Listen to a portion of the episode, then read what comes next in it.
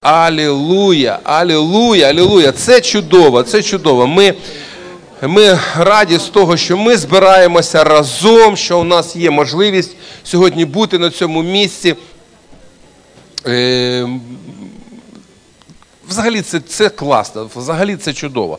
Коли, взагалі це дуже добре, коли ми з вами усвідомлюємо, до чого ми покликані, що ми маємо спілкування з Богом. Знаєте, дуже важливо, що ми собі це не, не придумуємо, а ми реально маємо живого Бога в своєму житті, спілкуємося з живим Богом. Для нас це дуже важливо.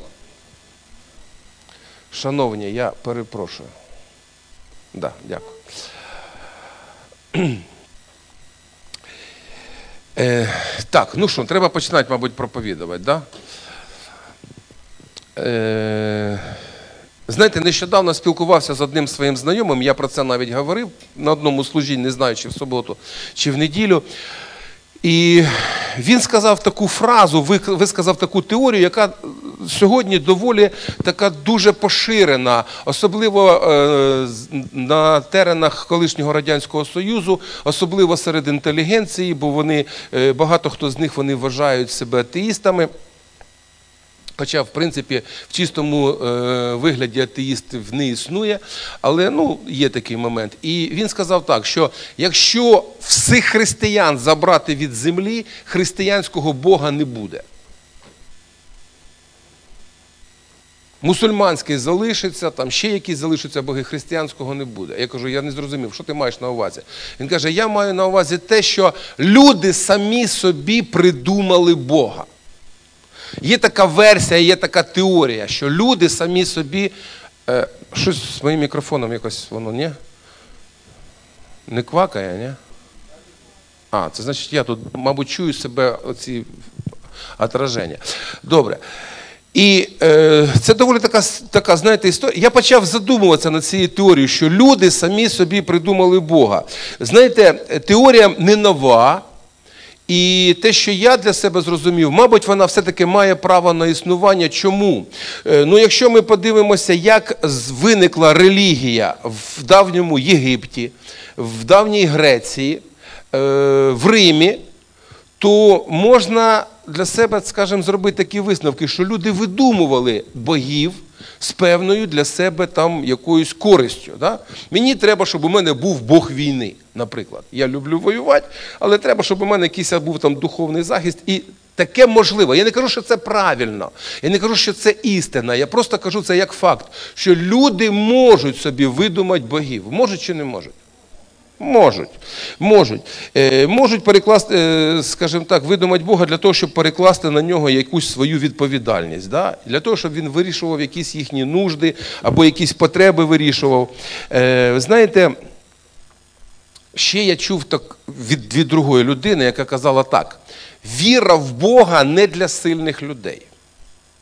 Віра в Бога для слабких людей. Людина слабка, і щоб їй ну, мати якусь там внутрішню силу, е, якесь сподівання, е, якось себе там ну, налаштувати внутрішньо, їй треба в щось вірити або в когось вірити. І навіть так люди кажуть. Тобто, знаєте, я не боюсь, коли люди такі речі говорять мені, і мене це не не збентежує, мене це не спантеличує, бо е, у них своє бачення того. Вони не знають, що Бог живий. Буквально пройде три тижні, всі стануть віруючими. Буде Великдень, і всі стануть віруючими. Всі будуть казати Христос Воскрес. Е, вірять вони в це, не вірять, всі будуть відповідати воістину Воскрес, будуть цілуватися, будуть розговіватися, і все, що потрібно, будуть робити, як як того і треба. Знаєте, е, я звернув увагу от на що, що навіть люди, які приходять до Бога живого, іноді попадають під таку спокусу, щоб створити власний образ Бога. Не того Бога, який біблійний, а того Бога, якого я створюю, який мені там, щоб мені було більш комфортне. Е, Взагалі, е, давайте такі декілька питань, які в мене виникли у самого мене. Ну, я думаю, що у вас ми проповідуємо людям Христа, правда? Ми проповідуємо, ми кажемо, Бог є, Бог живий. Ми усвідомлюємо, що всі люди грішні. Ми знаємо, що Христос прийшов, Він заплатив ціну за всіх е, за всіх грішників, Він е, вмер, Він він воскрес. І ми розказуємо це все людям. Але знаєте, а що люди розуміють і усвідомлюють, коли вони слухають нас? От такі питання, які виникли у мене, яке сьогодні загальне розуміння Бога? Тобто, як люди розуміють Бога? Коли ми питаємо у людей, як які вони вважають себе віруючими, як вони розуміють Бога? Чи взагалі люди замислювались, а який Бог? Ну, тобто він є, да, а який цей Бог? Ну, звісно, що це не ікона. Це явно, це 100%. Але який цей Бог? І ще таке питання. А чи люди з цього світу собі задають питання, а як він себе поводить і чого він бажає? Бо зазвичай, бо зазвичай, фішка в тому, що людина приходить до Бога, щоб щось у Бога попросити, позичить щоб щось Бог їй дав. Але людина зовсім не не займає таку позицію, щоб узнати, а що Бог хоче. Якщо Він створив мене, якщо він створив Всесвіт, питання, а на що він це зробив? Щоб ми ходили і просили? Ні, ну це понятно, ми будемо ходити і просити. І все. І на тому все, нащо Бог створив цей світ як він себе веде і що він має на увазі. Взагалі у Бога якісь бажання є? Це якимось чином може нас стосуватися чи ні? Напряму, чи опосередковано, чи безпосередньо, я не знаю, якось це може стосувати. Тобто Бог це також особистість, як і людина. А у нього є якісь бажання, а у нього є якісь плани. А що ми про це знаємо?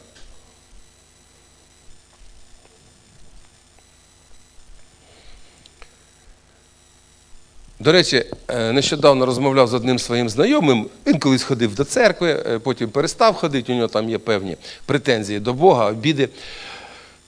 Бог не робить так, як він хоче. Ну, я коли послухав, що він хоче, я б теж так не робив.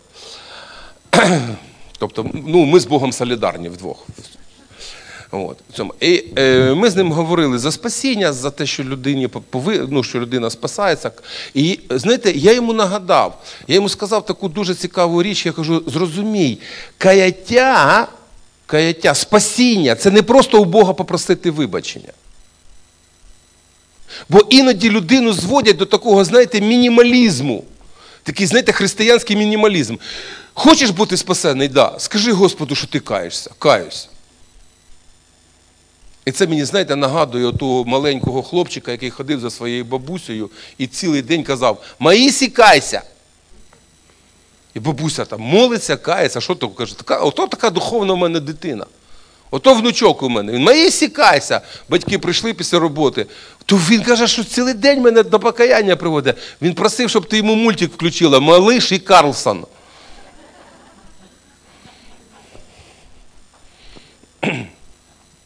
І у людей іноді таке, знаєте, е, ставлення до їх, до їхнього каяття. Просто покаятись. Стоп, підождіть, не просто покаятись. Христос повинен стати не просто Спасителем.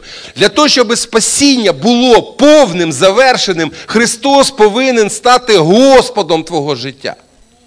А стати Господом це змінюється твоя свідомість, змінюється твоє мислення, змінюється твоє серце. І вже тоді твої бажання, плани, е, твої напрямок, напрямок твого життя змінюється. І ти ведеш себе як спасенна людина. Розумієте? Різниця, велика різниця. Бо ти вже до якихось тих речей, які ти робив раніше, ти не повертаєшся, бо ти спасений, бо в тебе змінилася система цінностей. Ти дивишся, мені це не цікаво, я цим не хочу займатися, я туди не буду йти, бо це не моє, моє зовсім інше. Бо Христос став не тільки моїм Спасителем, Він став Господом мого життя. Він володарює в моєму житті. Апостол Павло в одному з своїх послань пише: вже не я живу живе в мені Христос це дуже важлива складова спасенної людини, яка усвідомлює, що в ній, е, крім неї самої, є сила від Бога, є сила Святого Духа, який рухає людину в певному напрямку, щоб людина змінювалась. Ми не змінюємося е, одночасно, правда? Хотілося б, знаєте, було б класно, щоб у пастора була така. Візьму це. Така хороша волшебна паличка. І люди виходять на каяття, ти то торкнувся. І вже все, відходять ангели.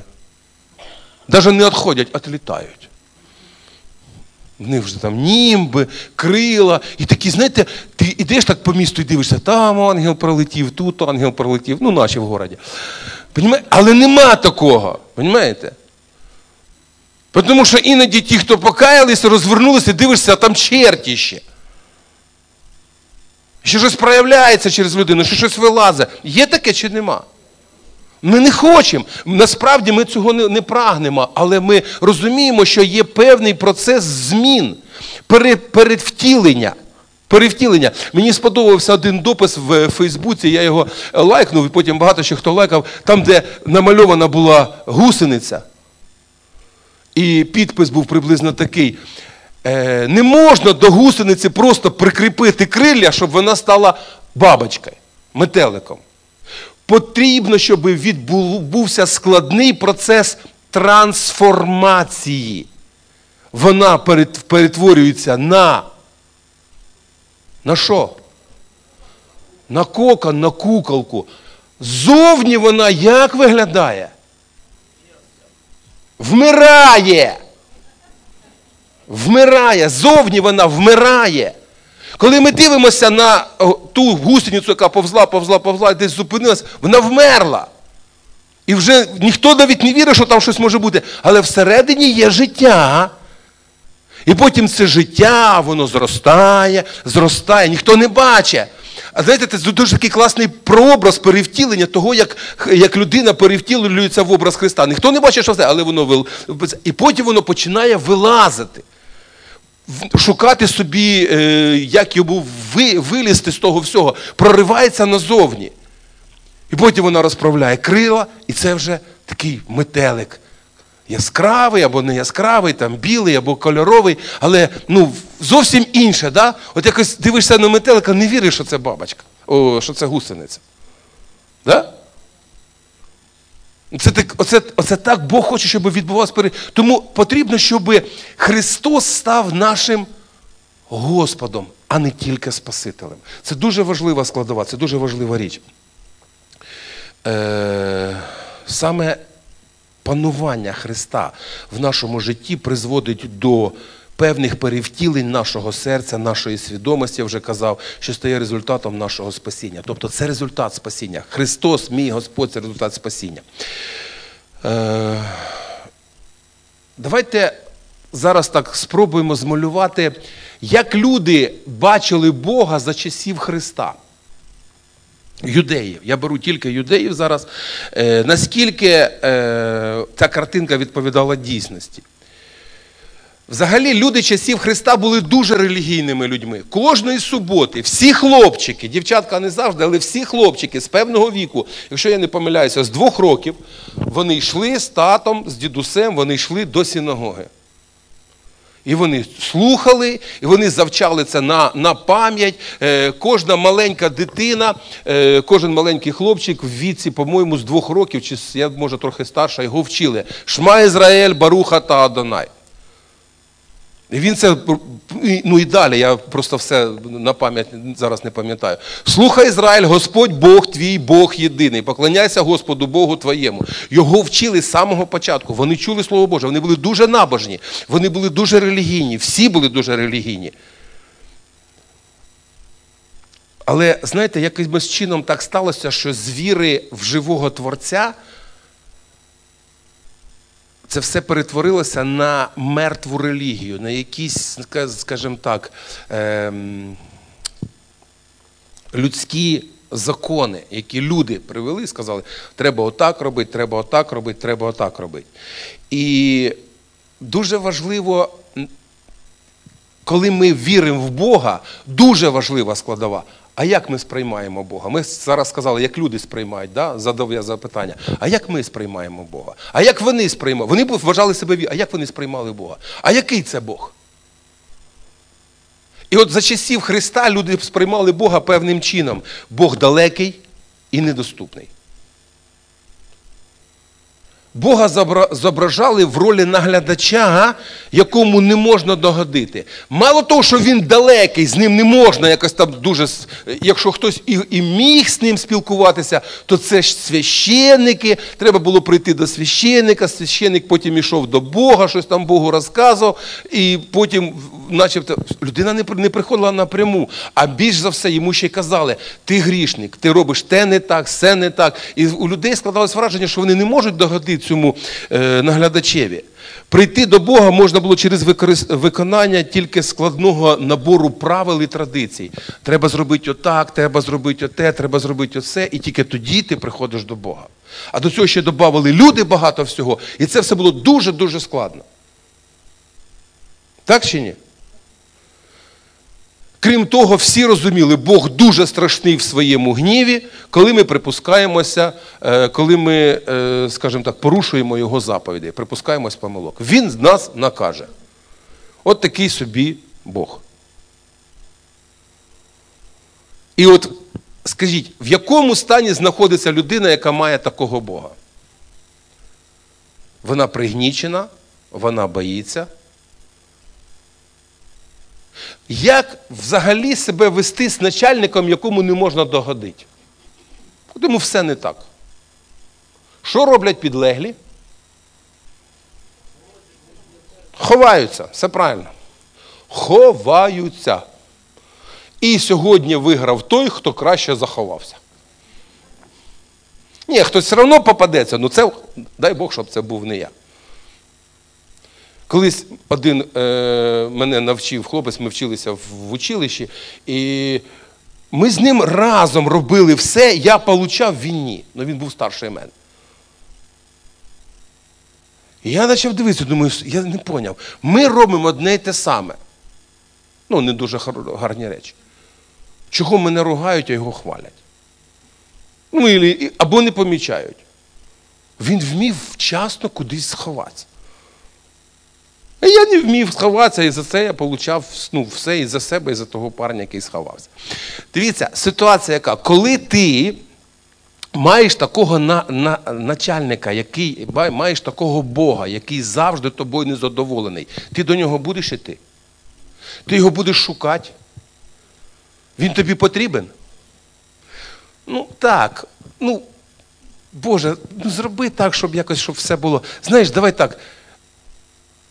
Давай лучше ти мене будеш не помічати.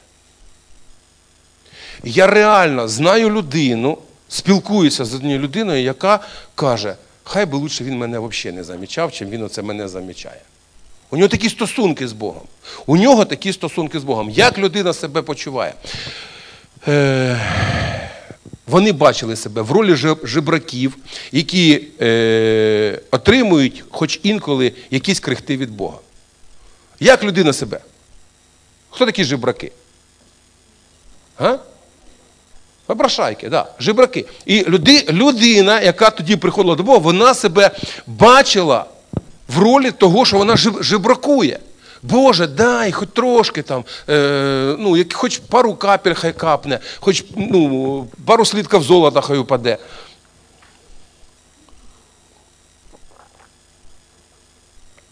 Що-небудь, я дуже хочу, я прошу, я прошу, прошу. І людина, знаєте, жебракує. Але ну, е, це такі були стосунки. Е, Також вони бачили себе рабами, які ніколи не можуть задовольнити вимоги свого господаря. І не можуть йому догодити.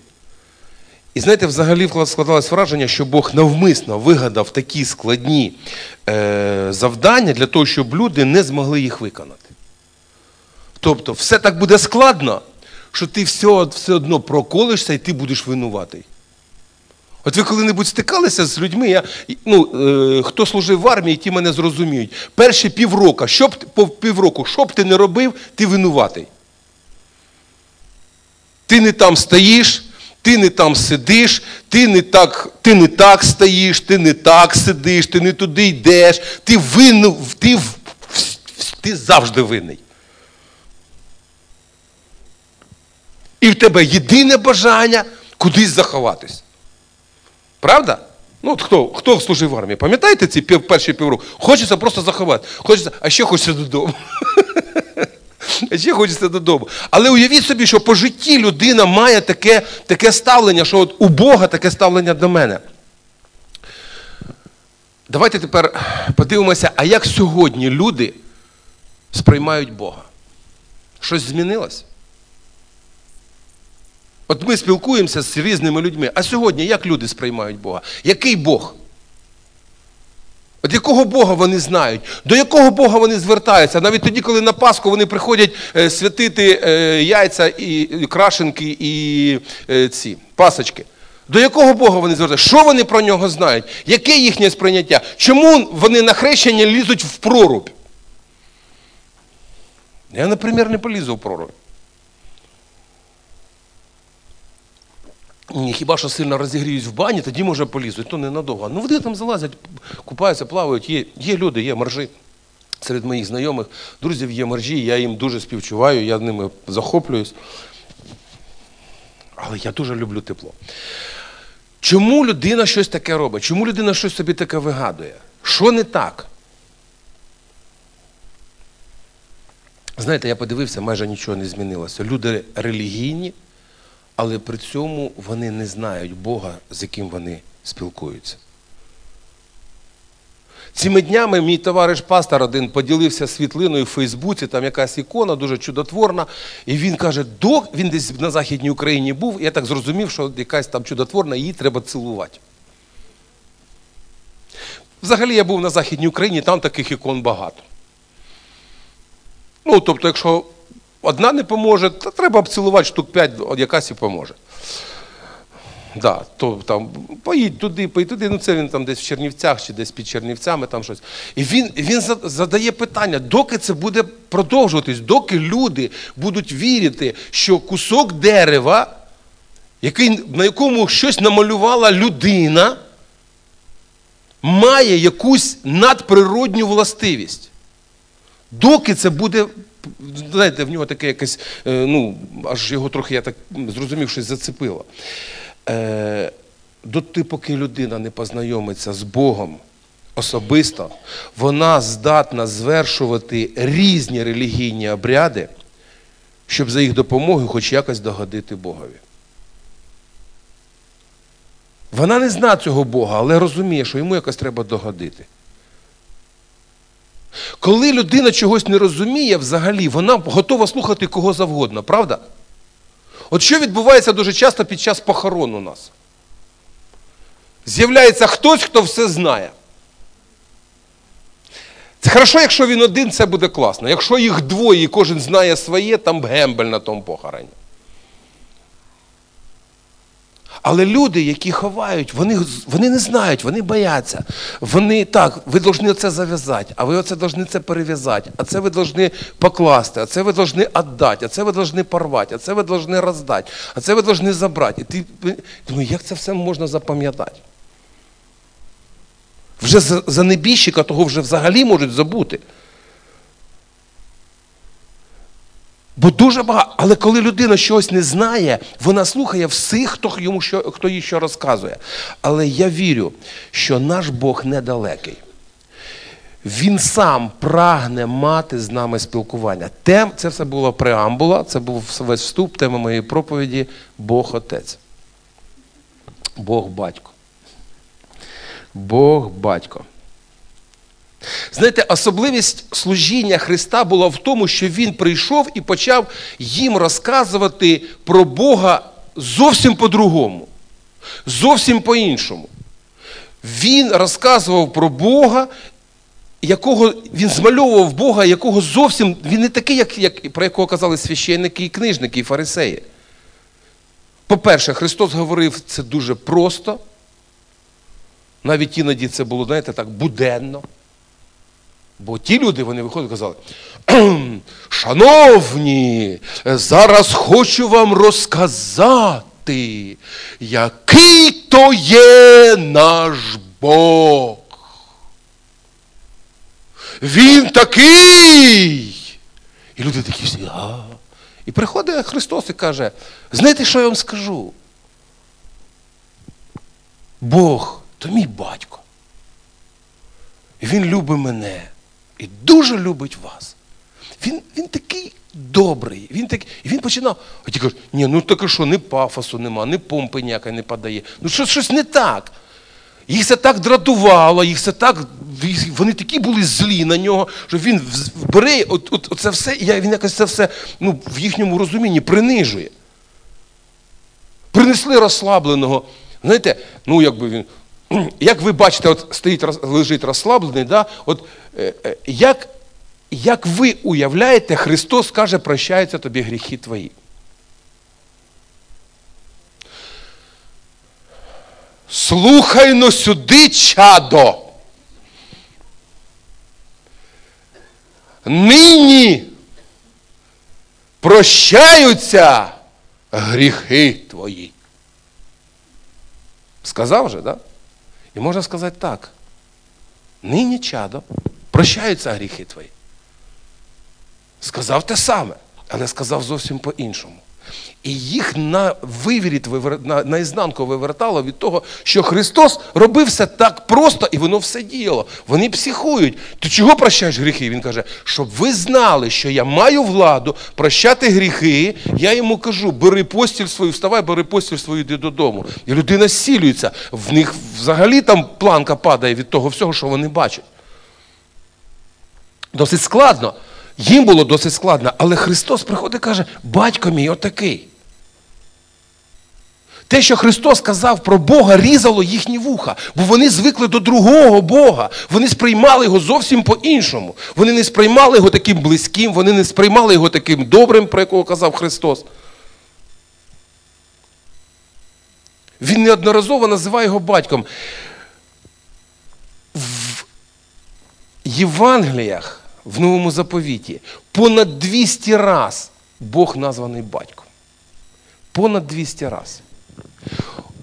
Угадайте, в якому з Євангелій, в одному з Євангелій тільки е, Бог названий батьком більше 200 разів, більше 100 разів. Ну, звісно. І у Івана, у Івана, бо він дуже багато цю тему розкриває для нас з вами. І перш ніж ми будемо рухатись далі, я хотів би, щоб ми розібрали е, один такий величенький е, уривок Івана, 8 розділ, 31, 49 вірші. Івана 8, 31, 49. Тож промовив Ісус до юдеїв, що в нього ввірували як у, е, як у слові моїм позостанетесь, тоді справді моїми учнями будете. І пізнаєте правду, а правда вас вільними зробить. Вони відказали йому: Авраамів ми рід, і нічиїми невільниками не були ми ніколи. Тож як ти кажеш, ви станете вільні? Відповів їм Ісус, по правді, по правді кажу вам, що кожен, хто чинить гріх, той раб гріха. І не застанеться раб у домі повік, але син застанеться повік. Коли син, отже, зробить вас вільними, то справді ви будете вільні. Знаю я, що ви рід Авраамів, але хочете смерть заподіяти мені, бо наука моя не, змі... не вміщається в вас. Я те говорю, що я бачив в Отця. Та й ви робите те, що бачили в батька свого. Сказали вони йому в відповідь: наш отець Авраам. Відказав їм Ісус, коли б ви Авраамові діти були, то чинили б діла Авраамові. А ось тепер ви хочете вбити мене, чоловіка, що вам казав правду, яку чув я від від Бога, е, цього Авраам не робив. Ви робите діла батька свого, вони ж відказали йому: не родилися ми від перелюбу, одного ми маємо Отця, то Бога. Ісус їм сказав: якби Бог був Отець ваш, ви би любили мене, бо від Бога я вийшов і прийшов не від себе самого прийшов я. А мене він послав. Чому вони, е, чому мови моєї ви не розумієте? Бо не можете чути ви е, слова мого. Ваш батько диявол, і пожадливість батька свого ви виконувати хочете. Він був душегуб споконвіку, і вправді не встояв, бо правди нема в нім. Як говорить неправду, то говорить зо свого, бо він неправдомовець і батько неправди. А мені ви не вірите, бо я правду кажу. Хто з вас може мені- докорити за гріх, коли ж правду кажу, чому ви е, мені не вірите? Хто від Бога, той слухає Божі слова. Через те ви не слухайте, що- що ви не від Бога.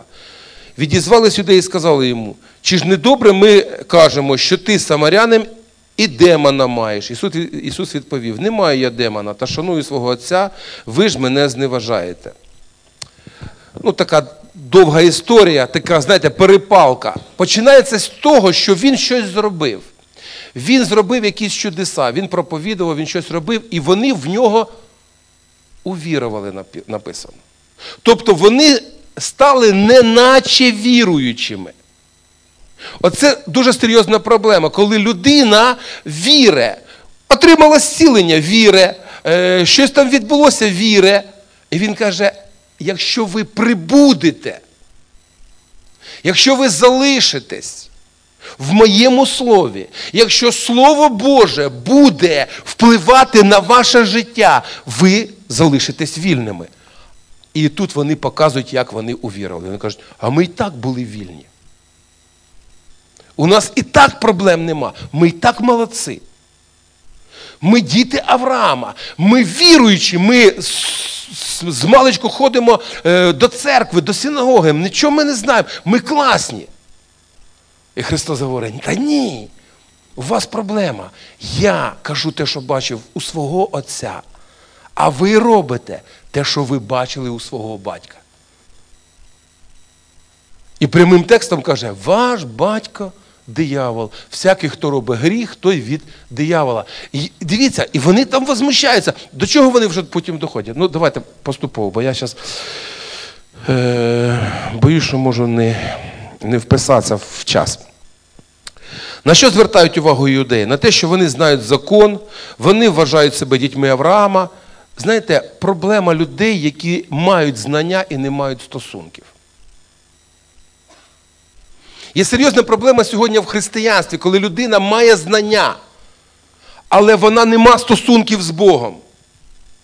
І знання вони нічого не дають, крім скорботи.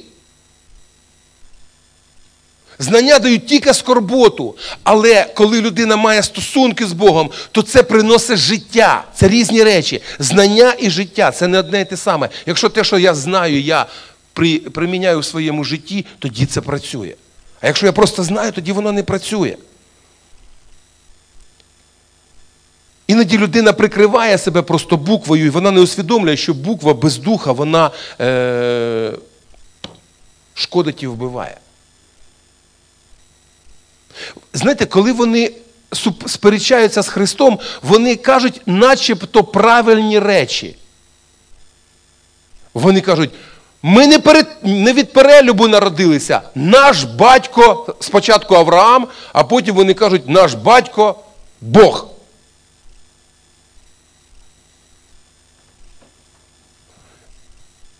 Іноді слухаєш деяких людей, вони так правильно говорять, що ти можеш аж заслухатися. Але це ще не значить, що їхнє життя відповідає тому, що вони говорять. Але це ще не значить, що їхнє життя. Я іноді чую людей, які кажуть правильні речі, інших, іншим людям кажуть правильні речі, розвертаються і роблять все навпаки в своєму житті. І коли ти починаєш їм щось казати, вони кажуть, так а що таке? Ми молодці, ми все знаємо. Ми, ми нормальні, ми правильні. І це якраз ті юдеї, які стояли перед Христом. Ми все знаємо. Так а що ви робите? Ну, зато ми все знаємо. Вони знали слово, але не мали стосунків. І знаєте, коли людина знає слово, а не має стосунків з Богом, вона починає викривляти слово на користь собі. Вона починає викривляти слово на користь собі. Людина не має, не має е, розуміння Бога. І для когось Бог це мужик, у якого куча золота, і він зробить тебе преуспіваючим. Для другого Бог це такий, знаєте, доктор Хаус вселенський, який тебе обов'язково зцілить. Розумієте? Тобто ти залишаєшся, насправді ти залишаєшся жебраком. Ти не став сином, ти не стала донькою, ти залишаєшся жебраком, ти не маєш стосунків. Знаєте, є люди, які пробують, я в мене є один мій знайомий, який постійно хоче піймати Бога на Божих обітницях. Бог обіцяв оце, Бог обіцяв оце, Бог обіцяв оце. Кажу, слухай, Бог це написав. Тобі що він особисто обіцяв? В тебе є з ним особисті стосунки? Нема.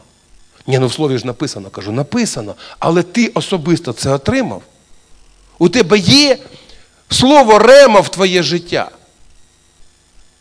Чи ти дивишся на когось і хочеш це перекласти до, до себе? Не можна просто скопіювати чуже життя. Копія ніколи не буде е, ну, чимось гарним. Скільки продається копій картин Рембранта, Да Вінчі і так далі? Що вони дорого коштують?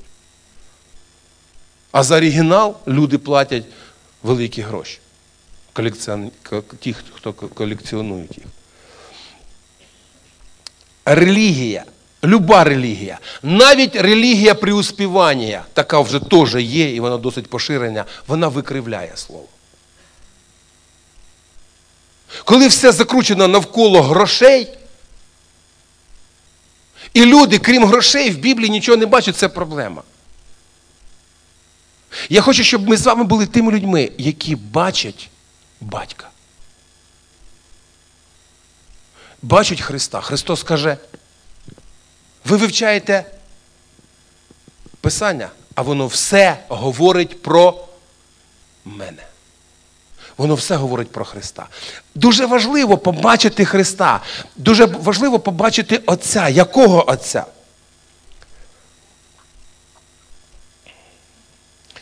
Я ще раз повторюю, є велика різниця між тим, щоб називатись і бути сином або донькою Божою. Назватись можна, бути це зовсім інші речі. Це зовсім інше. Бути сином або донькою Божою. Знаєте, деяким віруючим людям досить складно е- уявити Бога, біблійного Бога правильно. Іноді людям досить складно усвідомити, що Бог їх любить. У нас є одна проблема. Ми, вчора мені прийшов це порівняння, у нас комуністичне вірування в Бога. Тому сьогодні в церкві під час цієї проповіді відбувається декомунізація. Пояснюю, що я маю на увазі. Е, за часів Радянського Союзу е, вчили, е, була, був предмет, який общество обществоведення? Ні. Ну, щось таке, не не пам'ятаю. Щось там було, там, де там було деньги, товар, деньги, там щось учили. І там казали, битіє определяє сознання. Що? Політи... Та ні, ну цю політ... політекономію в школі не вчили. Ні, ну може якісь. Ну ладно, де це вчили, не знаю. Факт, що вчили. Як один мій знайомий казав, кажу, ти ж учив греческий в другому семінарі. Він каже, учив, не значить вивчив. Дивіться, протипоставлялися дві, е, дві скажімо, системи. Битіє определяє сознання, але коли ми віруючі люди, то у нас навпаки повинно бути сознання определяє битіє. Зараз будемо розбиратися. Зараз буде урок декомунізації, коротенький урок декомунізації. Що відбувається в нашому житті? Те, яким я бачу батька, те, яким я бачу якогось служителя, таким я бачу Бога. Що це що відбувається? Значить, я беру своє битіє і, та, і впливаю на своє сознання. Перекладаю це на стосунки з Богом. Я вже змалював Бога. І якщо батько був строгий, то мій Бог буде який? Строгий. Якщо батько мене за найменшу провину карав, то мій Бог мене буде також що? Або я сам себе. Да? Сприйняття. Це дуже важливо. Але насправді сознання определяє битіє. Тобто, мої стосунки з Богом, коли я побув в своїй кімнаті, комірчині, де я закрився, поспілкувався, пережив Бога, наповнився Його любов'ю, наповнився Його словом, милістю, прощенням, і потім я виходжу звідти і таким чином впливаю на битіє через сознание. Так вот, нет коммунизму в церкви. Сознание определяет бытие. Понятно? Сознання, тобто мої стосунки з Богом, я з ним був, я з ним спілкувався, я його знаю. Христос приходить, бо вони вони так себе вели. В них такий був Бог злий. Він приходить і каже, та Бог не такий, та мій батько не такий. Він не просто Бог, він батько. Вони кажуть, ну ти взагалі припух, ти не можеш Бога батьком називати. Вони його вбити за це хотіли. Вони постійно, як тільки він скаже, що Бог це його батько, в них вони скрежечуть зубами, бо вони не, не, не розуміли, як таке може бути. Хто на що впливає? Комуністи вчили, що фізичний світ впливає на світ духовний. Так? Але це їхня система. Битіє определяє сознання. Ну, це я перекладаю на нашу мову ну, щоб нам було зрозуміло. Тобто фізичний світ він впливає на світ духовний. Певною мірою, так. Да. Якщо людина матеріаліст, йому треба тільки це, то він так. Але ми ж з вами знаємо, що існує духовний світ. Невидимий, але він існує, і Біблія вчить нас, що духовний світ або Божий, або або демонічний, він впливає на світ фізичний. Амінь. Тому в першу чергу нам потрібно бути в духовному світлі, нам потрібно спілкуватися з Богом, наповнюватися з Богом. Ми розуміємо, що ми повинні світити, але це світло десь треба брати. Ми повинні солити, але цю сіль також треба десь брати. І її не треба забирати у свого ближнього. Її можна взяти у Бога. Отець дає всім і нікого не попрікає. Христос показав, що Бог це люблячий батько, і Він близько до кожного з нас. Матвія, 5 е, розділ, 43-45 вірші. Виведіть, будь ласка, на екран. Матвія 5, 43, 45. Ви чули, що сказано: люби свого ближнього і ненавидь свого ворога. А я кажу вам: любіть ворогів своїх, благословляйте тих, хто вас проклинає, творіть добро тим, хто ненавидить вас, і моліться за тих, хто вас переслідує. Щоб вам бути синами Отця вашого, що на небі, е, що наказує сходити сонцю своєму над злими і над добрими, і дощ посилає на праведних і на неправедних. Залиште 44-й вірш, будемо е, в основному дивитися на нього. Дивіться, Христос показує серце батька який любить нас не за нашими вчинками. До чого ми звикли в своєму житті? За що нам е, щось давали в школі, якісь оцінки там ставили? Да? А ти прийшов такий, я, я не вивчив урок. Ну, сідай 5. Ну, я вчився, коли ще 12 не було, слава Богу. От. Все, було так? Ні, не було. Йди, тобі єдиниця, ти нічого не вивчив. У мене були іноді злі дні. Не знаю, як так ставалося. Я взагалі непогано вчився, але в мене були злі дні. І знаєте, що я помітив? Коли в мене злий день, обов'язково мамі треба побачити мій щоденник. От вона два місяці не брала щоденник в руки. Чи в неї чуйка така була? Вона каже, ну що там у тебе в школі? А ще була у нас одна вчителька, вона одиницю ставила на чотири клітки. Вона каже, і вона каже, одиниця. І дві двойки. В один день. За що? Така мотивація. У нас була негативна мотивація в школі. Тобто, і ти звикаєш до чого? До того, що тобі треба вчитися, тоді тобі поставлять п'ятерку. Да? Щоб тебе похвалили, треба щось хороше зробити. Да? Що, що деякі батьки іноді кажуть, якщо ти закінчиш школу хорошо, да, там цей навчальний рік, ми тобі купимо велосипед. Коли ти закінчиш наступний рік, ми тобі купимо мопед. Коли ти закінчиш наступний рік, ми тобі купимо Феррарі, і ми тобі ще щось купимо, ми тобі все. І людина звикає, що такий момент. І вона приходить до Бога і каже: Бог, я тобі там щось зроблю, я тобі там щось Хвилиночку, нічого Богу дати ми не можемо. Бо все, що ми маємо, Він нам дав. Все, що ми маємо, життя, починаємо з того, що життя дав Бог. Силу дав Бог, здоров'я дав Бог, можливість зароб, заробити дав Бог, все інше дав Бог. Не дав би Бог, все, був би гембель. Був би гембель.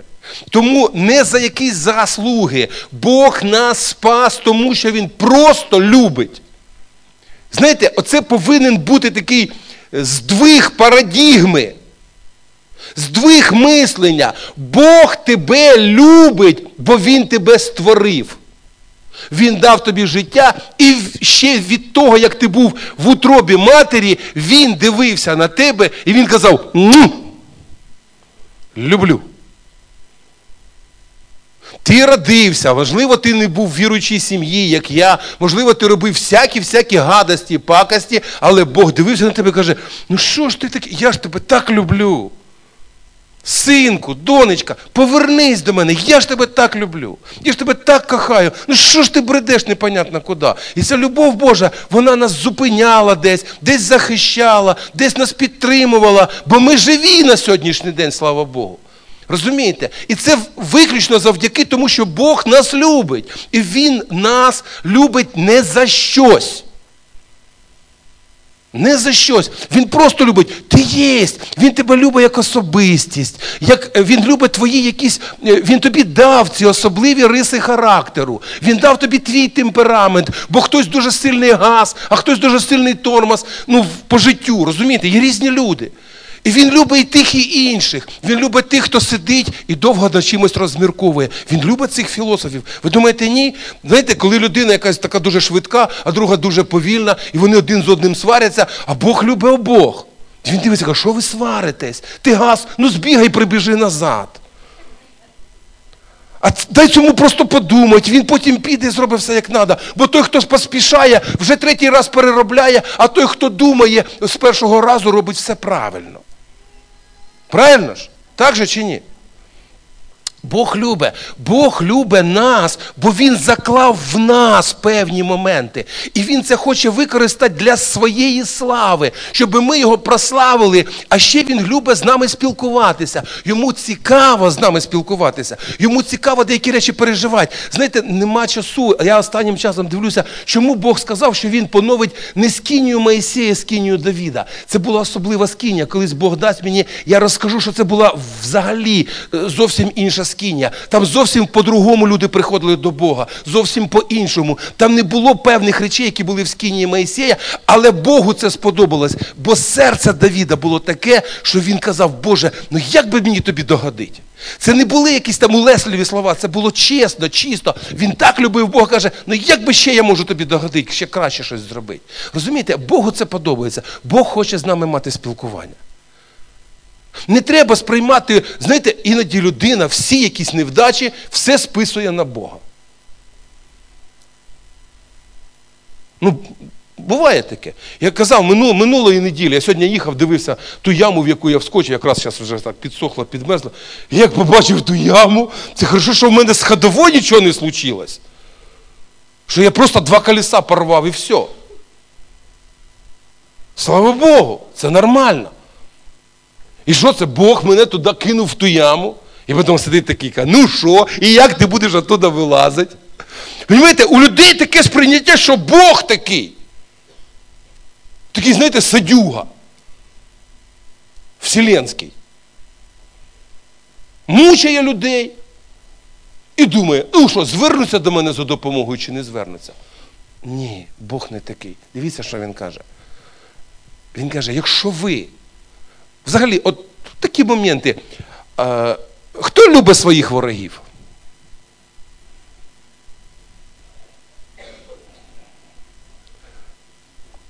А особих ворогів. Я я пам'ятаю, в мене в час, коли в мене не було ворогів. Я не був пастором церкви, просто сидів в ряду і мені кажуть, ти повинен там прощати людей. Я думаю, кого б його простити? Ну, нема кого прощати, розумієте? Ну, все якби все нормально, все ровно. От, поки, ну, зараз, звісно, вже є кого прощати. Але- Але коли в тебе реальний ворог, не придуманий реальний ворог, його дуже складно любити. Любить це не просто ну, робить вигляд, що його нема. Любить. Благословляйте тих, що вас переслідують. Тобто він тобі робить пакості, переслідує тебе, а ти, його- а ти його, ну, його благословляєш. Кажеш, хай тобі все буде добре. І рученьки, і ніженьки, щоб тобі були добрі.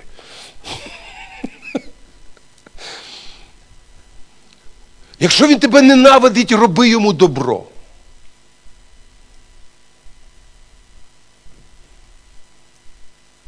Дехто сидить і думає, мене таке складається враження, що ну, я стану пацієнтом Октябрського.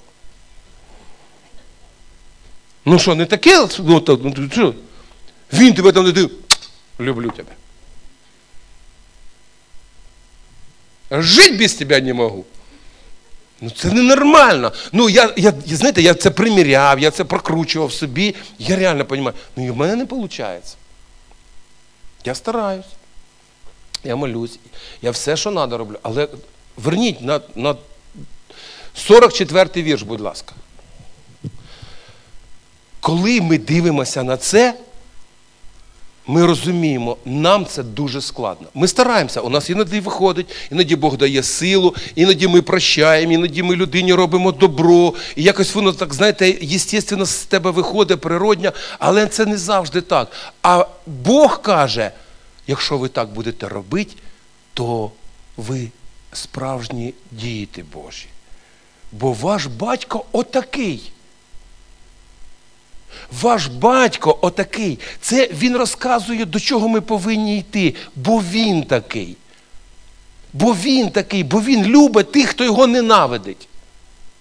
Бо він робить добро тим, хто його проклинає. Бо це наш Бог такий, розумієте?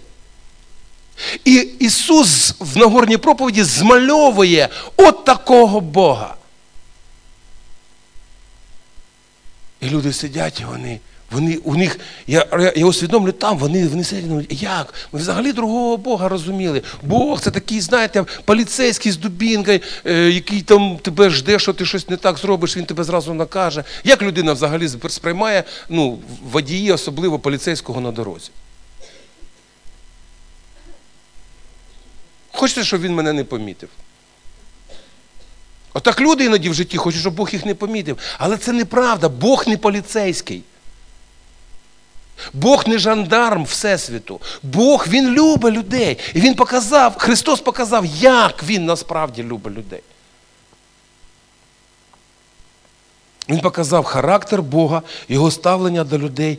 І знаєте, коли люди послухали, то вже він не такий злий і вже не такий грізний. Навпаки, відкривається зовсім інша складова його характеру. Знаєте, це повністю в ті часи це руйнувало релігійне сприйняття Бога. І сьогодні чомусь воно ще до кінця не зруйноване. Люди по-новому вірять, що Бог злий, що, Бога, що Бог постійно на мене роздратований, бо в нього батько був такий, або мати була така, які постійно його там щемили за щось і були на нього роздратовані. І тому він Бога таким сприймає. Бог не такий. Да, є, є покарання, да, є наказання, але дивіться, якщо він показує оце отаке, скільки у нього терпіння до нас? Якщо він каже, що отак робить отець, і він приводить приклад, каже, що сонце воно сходить над всіми, і дощ він проливається на всіх, бо він не вибирає. Він любить всіх людей. Іноді люди кажуть, да, але в Біблії, і ми недавно з одним спілкувалися, але дивися, він когось любить більше, а когось менше. Я кажу, ну давай розберемось. Хто найбільше написав, що Бог його найбільше любить? Іван. Він прям пише: ученік, якого більше, учень, якого більш за все любив Ісус. А що так? Це правда? Що він неправду написав? Опа. От це вилка, да? Давайте просто ми зрозуміємо, поймемо, що насправді таке. Компанія 12 мужиків. Уявляєте? Не буду нікого визивати, це час буде. 12 мужиків. Хтось вже одружений, вже всі. І серед них один 16-річний хлопець. Скажіть, кому будуть самі лучші кусочки?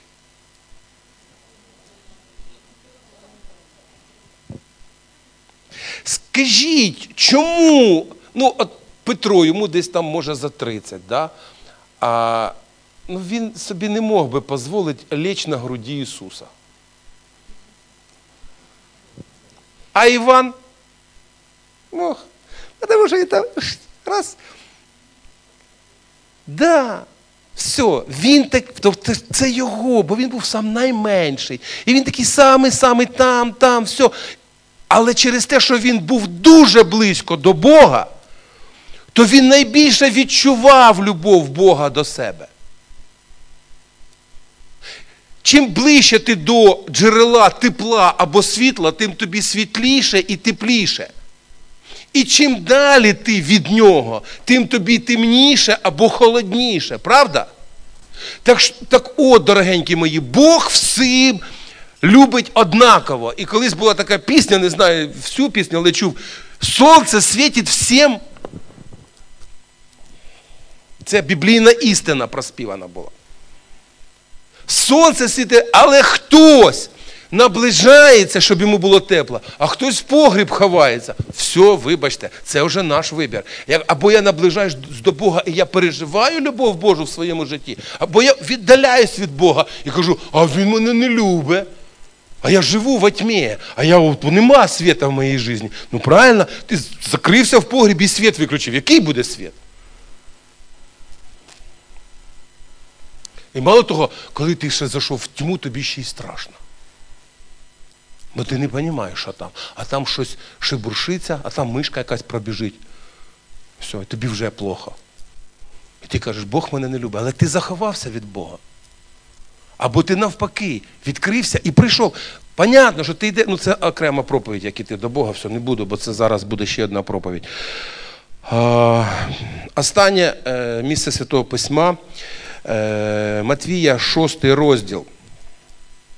Шостий розділ. І там е, просто з першого по дев'ятий вірш, я зараз уже буду трохи скорочувати своїми словами.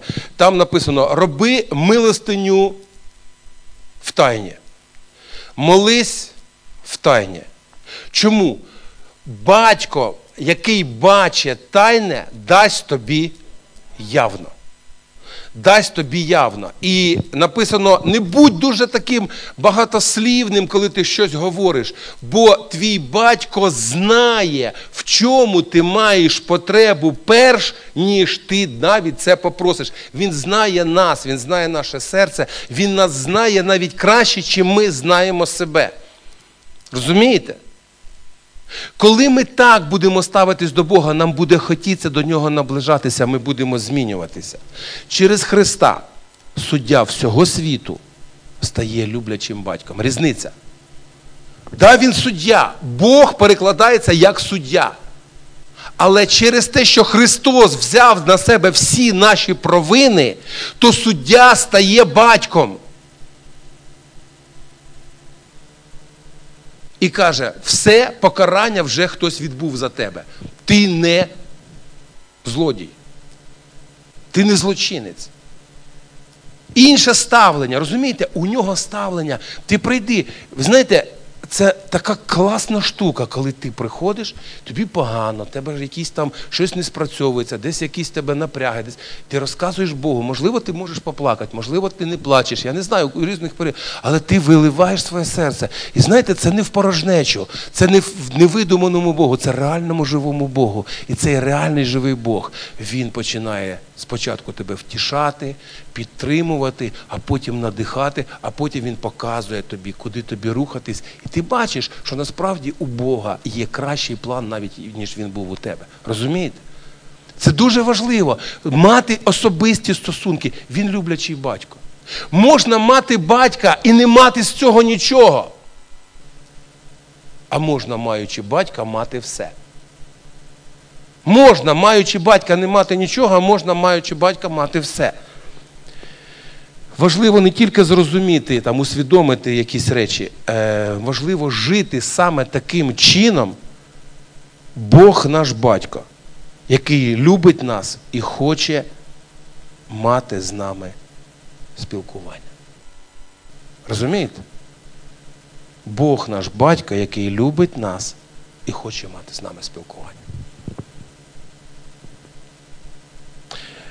Знаєте, не залишайте якісь там такі крохи на спілкування з Богом, коли ти вже втомлений, коли ти вже ніякий. Бо ти тоді е, проблема не не в Бозі, проблема в тобі. Ти не можеш усвідомити, ти не можеш зрозуміти. Ну, ну що може отримати стомлена людина?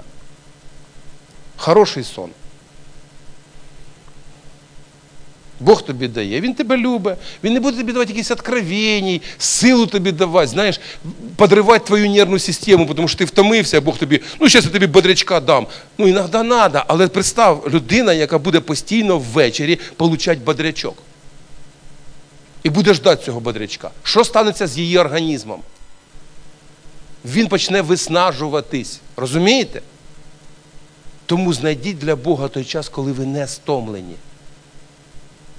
коли ви хочете нормально. Ну, як як спілкуватися з стомленою людиною?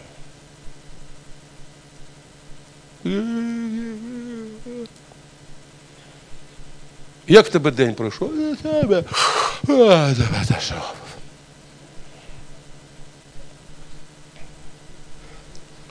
І така молитва. Я устав, іду к покою, Боже, очі мені закрой. Ну, я спать буду. Понимаєте? Ну це не ну, ну це, ну як? Ну ну нормальні стосунки. Уявіть собі, що у чоловіка з дружиною такі стільки стосунки, він вечором приходить, щоб поспати. Причому поспати в прямому смислі слова, а не в переносному. І все. Ні поговорити, ні що. То що це за сім'я? Що це за стосунки? Про що? що? Це ненормально. Ми, ми, А Бог Він хоче спілкуватися. Насправді у Бога дуже багато є, що нам сказати. Насправді у Бога є дуже багато що нам дати, але через те, що ми від нього ховаємося, ми не чуємо, ми це не переживаємо. Ну все, я вже повторююсь. Давайте ми помолимося зараз. Давайте ми помолимося будемо закінчувати сьогоднішнє служіння.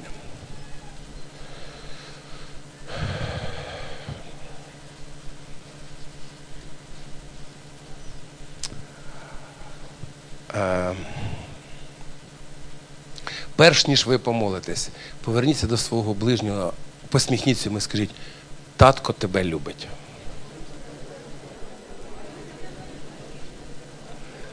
Татко тебе любить. Татко тебе. Це знаєте, це так класно, це так, це так дуже важливо. Татко тебе любить.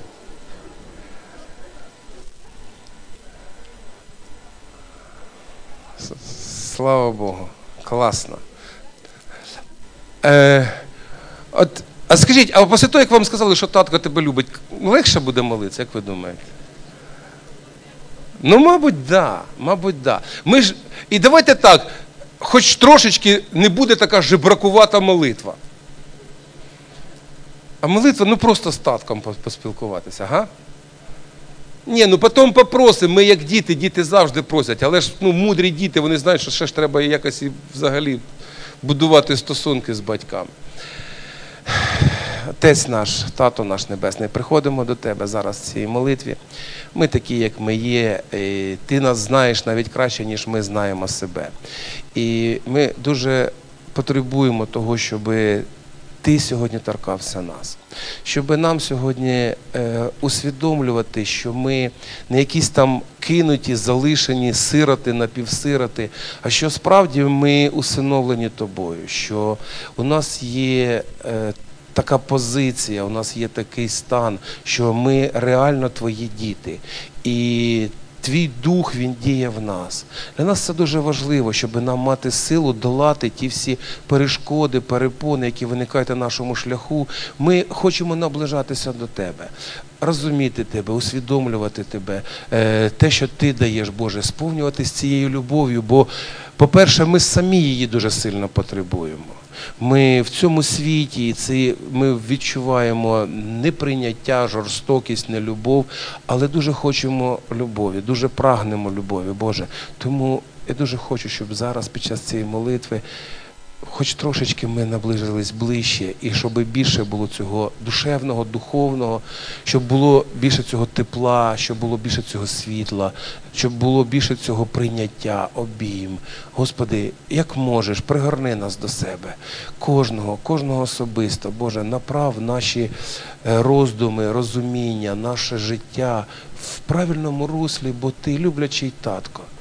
Незважаючи на наш вік, незважаючи на якісь наші клопоти, я знаю, що ти знаходиш для всіх час.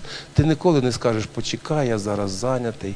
Ти завжди ждеш, ти завжди чекаєш, коли ми повернемось до тебе, коли ми почнемо з тобою спілкуватися.